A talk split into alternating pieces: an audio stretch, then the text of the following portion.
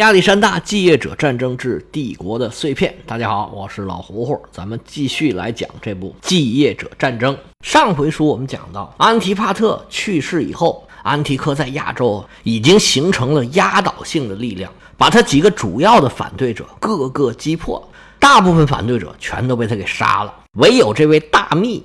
就是曾经担任腓力二世、亚历山大大帝，还有佩尔迪卡斯贴身秘书的这位欧迈尼斯，还领导着一支小小的力量，不过也被安提柯死死地围困在山中的一个小城诺拉。欧迈尼斯也一直在跟安提柯谈判。至于怎么处置欧迈尼斯，安提柯原来是想让安提帕特来拍这个板儿，但是安提帕特没过多久就俩腿一蹬走了。这么一来，整个帝国的格局就发生变化了。安提帕特正统的继承者是波利伯孔，而安提柯是不可能听命于他，于是他就支持了安提帕特的儿子卡山德去反对波利伯孔这一系。而对于欧迈尼斯，安提柯是非常欣赏他的才华，想要把他收入麾下为己所用。那作为城下之盟，欧迈尼斯手里没有任何筹码。对于安提柯的示好，欧迈尼斯当时就答应了。于是安提柯就让他官复原职，回到原来自己的卡帕多西亚。欧迈尼斯回到故地，招兵买马，聚草屯粮，扩大自己的势力。而在欧迈尼斯获得自由没有多久，就接到了波利伯孔抛过来的橄榄枝。为了让欧迈尼斯在亚洲对抗安提柯，波利伯孔对欧迈尼斯进行了非常慷慨的授权，又让他去接掌银盾兵，又让他去打开国库。使用里面的钱招兵买马，扩充势力，还给他个人五百塔兰特。而欧迈尼斯呢，用这笔钱收买了银盾兵。得知了欧迈尼斯的反叛行为，安提柯当时是雷霆大怒，马上召集可以召集的人手，迅速向南出击。他想给欧迈尼斯来个突然袭击，打对方一个措手不及。但是欧迈尼斯这样的人精，早早就料到了安提柯有这一招，他就按照原来亚历山大向东征行进的这个路线，朝着巴比伦和波斯的故地进发。他往这边走啊，是有非常明确的目标的。他的目的就是要笼络东方的势力，就是在巴比伦以东，现在伊朗、阿富汗。河间地区以及巴基斯坦这一带，亚历山大留下的势力，以此来对抗安提柯。安提柯在后边慢慢的聚拢大军，突袭的目标是实现不了了。那现在呢，就不紧不慢的在后边跟着，他的目标也很明确，就是隔断。欧迈尼斯跟欧洲的联系，让他跟波利伯孔联合不起来。还有呢，就是切断欧迈尼斯跟地中海东岸这些富庶地区的联系，让他不能从那里吸取力量。欧迈尼斯一路往东打，首先第一个倒霉的就是塞琉古。塞琉古当时被分配当巴比伦的总督，这本来呢是一个肥差，但是巴比伦地势平坦，欧迈尼斯又是足智多谋，会打仗。塞琉古这时候啊，羽翼未丰，欧迈尼斯没有费什么力气就把巴比伦给拿下了。而这个时候，东部的各位总督因为感到裴松的扩张威胁到自己，几家联合起来围剿裴松。裴松一路跑，其他的总督就一路追，追到了古城苏萨附近。欧迈尼斯一看这势头太好了，他马上给东部这几位总督去信，而且呢，还特意转发了波利伯孔的信。跟他们说，我们呢就是正宗的安提柯，他们是坏蛋，是反贼，咱们几个通力合作，一起对抗安提柯。同时啊，马上大军开拔，直奔苏萨，跟这几位总督会合去了。当时这支对抗裴松的联军有一万八千多人，还有将近五千的骑兵，从印度来的欧德摩斯还带了一百多头大象，他们聚在一起啊，原来就有对抗安提柯的意思。因为如果他们继续保持独立，安提柯肯定会一个一个的各个击破，把他们全部都给吃掉。因为凭借他们单独的实力是完全没办法跟安提柯的大军进行对抗的。相比安提柯来说，欧迈尼斯是很安全的。他这个时候啊，就算对抗这支联军，也没有必胜的把握。大家来到了苏萨，那就开始谈判吧。但是这个谈判呢，并不好谈。帝国东部这些大佬啊。自从亚历山大去世之后，他们都是自立为一方诸侯，帝国对他们的控制只是在名义上，实际上各个地方都是自治的。而且这些人呢，也都是野心勃勃，并不甘居于人下。而且目前这个联军的领袖是普塞斯塔斯，他无论从履历上，从血统上，他对欧迈尼斯都并不服气。但是欧迈尼斯自然是棋高一招，山人自有妙计，就跟当初对付银盾兵是一样的。他用的也是两手，第一个拿出来的就是亚历山大，说兄弟们啊，我们都是帝国的将领。大河有水，小河满；大河没水，小河干。如果帝国还能维持原来的征服的力度，各位总督就可以高枕无忧。而且我们都是战友啊，只有通力合作，打败安提柯，这我们才能继续维持正统的帝国。不是，我也不是为了别的啊，大家都听我的，不就是为了打胜仗吗？一方面，这话说的必须是冠冕堂皇，然后呢，就开始花钱了。他们所在的苏萨，也有国库。欧迈尼斯现在是正统王室的代表，大摇大摆进了金库，取了六个月的军饷，发给了各个士兵。大家都看见钱了，哎呀，那心里面就踏实多了，打仗也有劲儿。然后还有一招就更高了，欧迈尼斯以个人的名义向这些总督啊借了一大笔钱，哎，算是入股吧。把这所有人的利益跟自己牢牢地绑在了一起。欧迈尼斯搞定了这边的联盟，安提柯后脚也跟着来了。跟他一起来的还有塞琉古和裴松，他们两个就算没有多少兵力，对当地的环境还是很熟悉的。安提柯收留他们俩，主要还是这个目的。一看安提柯来了，欧迈尼斯非常清楚自己的军事力量这时候还不能跟安提柯来抗衡。听说安提柯过了底格里斯河，马上。自己也拔营往东走，寻找合适的地形来抵消安提柯人数上的优势。欧迈尼斯是一路往东撤，撤着撤着，他觉得这儿可以。他找到什么了？找到了一条大河，这条河叫帕斯提格里斯河，现在叫卡伦河。跟流经美索不达米亚平原的两河，就是底格里斯河和幼发拉底河，它们不一样。这条河是从山上发源的，河道又宽。河水又急，是一个很理想的天然屏障。现在这条河呢是注入阿拉伯河，这阿拉伯河呢就是底格里斯河和幼发拉底河两条河汇流到一块儿，叫阿拉伯河。但是现在陆地的地方啊，在当时都是海洋，两条河呢也是分别入海，就是底格里斯河和幼发拉底河是分别入海，并没有这个阿拉伯河。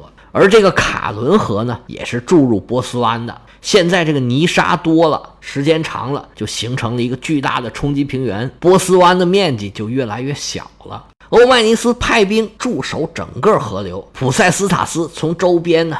募集了一万名波斯弓箭手，就在这个河的沿线在那守着，丝毫不敢松懈。而安提柯带着大军，气喘吁吁，追的是上气儿不接下气儿。当时是六月份，天气非常炎热，整个大军是举步维艰，不管是人还是畜生，都有很多因为脱水掉队了。而且在渡过这条大河之前，安提柯得首先渡过他的一条支流。欧迈尼斯早就料到这一点。早早就派人在河边盯着安提克，一看这个河，他可就犯了愁了。我这这么多人，到底怎么过去啊？周边没有什么船，想要把这么多人运到河对岸，且得耽误功夫呢。那没办法呀，大军来都来了，那还是得渡河呀。他就命令手下用收集来的船马上渡河。其实他的想法也不能算错，他是打算呢，能过多少过多少。这些人一旦过河，马上就动手建一个滩头阵地，在后续的军队渡河的时候，先过河的人就死守这个阵地，这样就能争取到渡河的时间了。欧迈尼斯一听这个消息啊，当机立断，马上行动，带着四千步兵和一千多骑兵，急行军走了二十多公里。实际上，当时安提柯啊已经渡过了九千多人，但是大部分人呢都去周边找吃的去了。剩下的人刚刚开始修工事，什么都还没弄好呢。欧迈尼斯带着军队就过来了。安提柯的士兵连放下家伙事儿回去拿武器的时间都没有，而且前面是敌人，后边就是河，一点回旋余地都没有。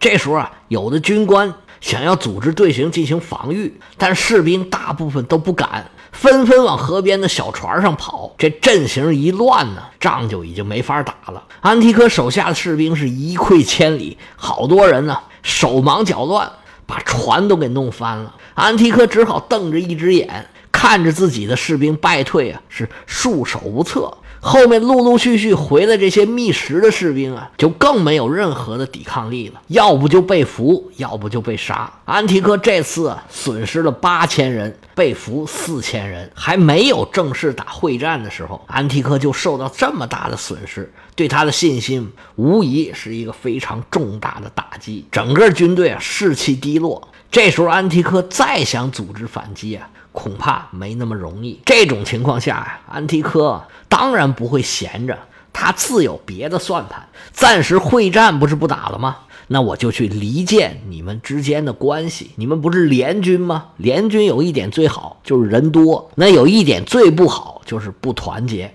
你们这些总督现在都在这儿打仗呢。那我就去你们这些人的后院啊，去抢东西去。一方面我抢来钱，抢来东西，我可以鼓励我的士兵；我抢来钱，可以给他们发钱；抢来吃的喝的，我请他们吃饭。你们这些总督看见自己的老窝受到威胁，心里肉疼，想回去看家。如果个个人都想回去看家，你这支联军不就散了吗？行，就是这招围魏救赵。安提柯打定了主意，就开始挥师北上。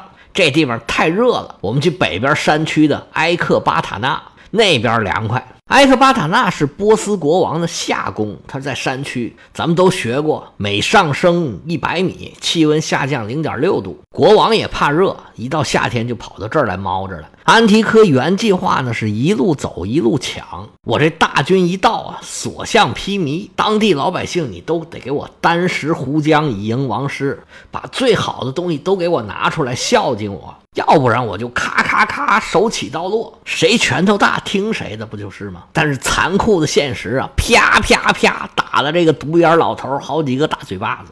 他犯的第一个错误就是路线选错了。他本来可以走波斯御道，波斯御道应该说是世界上第一条高等级公路，是波斯帝国最初开疆拓土的时候就开始修了。在大流士的时候已然是初具规模，否则呀，他这第一次希波战争可能也就发动不了，因为实在是太远了。这波斯御道啊，非常平坦，而且路过的呢都是比较经济发达，比较起来呢，最起码不愿意跟你硬刚的这些民族。但是因为他这种高等级公路，他肯定是要绕。安提柯说不行，绕这个路啊太远了，我们裁弯取直，从山区过去，这多快呀！大家都知道啊，两点决定一条直线呢，这线段最短呢，是吧？这多痛快啊！绕那么大弯，咱们得什么时候才能到啊？不去，咱们就从山区走。这时候啊，有明白人，这裴松就跟旁边说呀：“说大帅啊，这地方这路可不好走啊，咱们走的这条路啊，要经过克塞亚人的领地。这克塞亚人呢，现在还是野蛮人，处于穴居的状态。”他们也就吃点什么橡子啊、蘑菇啊，打点野兽。但是他们野蛮，可不听教化。我们这么走，恐怕会有麻烦吧？安提柯一听就不乐意了。哎，区区一帮野人，岂在大帅我的眼里？我就不信他们敢动我一丝一毫。裴松说：“要这么过也可以。”不过呢，咱们得准备点买路钱，拿点东西跟他们客气客气，他们就不捣乱了。安提克一听这话是勃然大怒，嘟，大胆，胆大，胆大包天！你让他们打听打听去，我是什么人？我出门不捡着钱就算丢，你还想跟我要钱？他们敢要我的钱，我就要他们的命！别废话，我们就这么走，我倒看看他们有几斤几两。于是安提克就带着军队往北进入了山区。实际上，这个地方的克塞亚人跟马其顿人啊有着深仇大恨。波斯帝国管理这个地区的时候呢，基本上就是让当地人自治。我要是从这儿过呢，哎，我就给你们点买路钱，破财免灾嘛。他们要求也不高，多少有点就行。但是后来亚历山大来到了这个地方，他就觉得这什么地方竟然还不听我的管束，那不行。于是派兵开始呢，就是要求他们投降。当地的土著说没听说过，从来也没有人征服过我们这块地方。波斯国王也是让我们自己管自己，我不管你压力大不大，让我们臣服于你，给你纳贡，那是势比登天呐。而这个时候正赶上赫菲斯提安去世，亚历山大得知之后啊，是暴跳如雷，带着军队进山，大肆屠杀。这克塞亚人可是受了不少的苦头。但是亚历山大大军一走，一切又恢复了常态。这个时候啊，已经过去七年时间，以前的事儿知道的人都已经不多了。一看，哎呦，又有军队来了，那行啊，拿钱吧。这时候裴松啊，又来劝安提柯，但是老头啊，这时候倔劲儿上来了，我不给我堂堂马其顿大军还对付不了一帮野人吗？于是安提柯不管不顾，带着大队人马就进山了。这一进山，才发现这野人呢可不是好惹的。过一个隘口，周边的山上就会出现一帮野人，又是射箭，又是扔石头，砍倒大树往底下推，每次都能造成不少的伤亡。而且他们从上打下，这不费蜡。当你组织好，你想抓这些人的时候，人家没了。当地人熟悉地形。三转两转就把你军队给绕进去了。你如果出来的人少，分分钟被土著给包围了。但是事已至此，安提克只好硬着头皮往前走。为了少受损失，安提克只好在自己的阵型上做文章。他把自己的投石兵、弓箭兵啊放一半在最前头。碰到前头有土著的进攻，首先让他们来抵挡一阵。毕竟在武器上优势还是很巨大的，他就算是从下往上打，也不会吃亏吃的太厉害。其他的弓箭兵呢，就分散在各个的队伍之中。但是因为军队实在是太多了，这队伍过于庞大。而且还有很多非战斗人员和辎重，这一路安提克可以说是吃尽了苦头，尤其是战马和大象，走一路啊死一路。不过这一路虽然走得很艰难，但是总有到头的时候。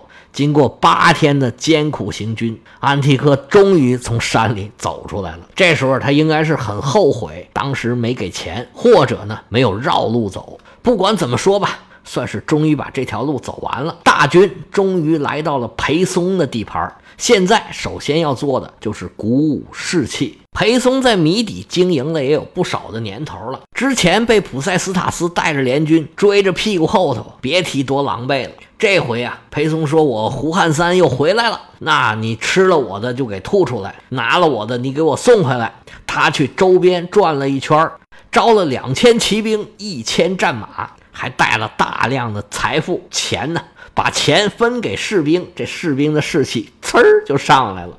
而更让安提克高兴的是，他这个围魏救赵啊，哎，产生效果了。安提克往北一走，欧迈尼斯他发现的机会是什么呢？就是我可以往西了，他可以顺着大道往巴比伦、叙利亚、腓尼基这些个地方发展。而且呢，可以跟国王产生联系，跟波利伯孔如果有的配合的话，这么一来，想象空间不就大了吗？但是这是欧迈尼斯的一厢情愿，投靠欧迈尼斯的这些总督啊，他们的根据地就在这儿，而安提柯随时可能到他们的土地上进行骚扰，但是他们又非常的明白。离开欧迈尼斯，他们也是一样玩不转。你就算是回到了你自己的故地，安提柯只要想打你，兵锋所指，没有任何一个总督能拦得住他。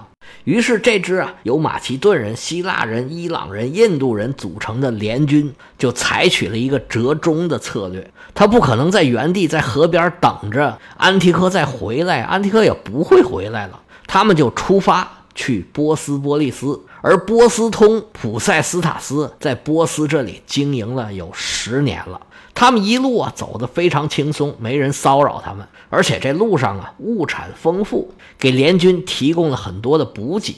不过这支队伍的思想。却开始越来越混乱了，因为普塞斯塔斯在这儿就已经是地主了，那他自己未免会想多一点。而欧迈尼斯作为这个联军的领导，他的号召力到底够不够？而未来安提柯又采取了什么策略呢？我们下回接着说。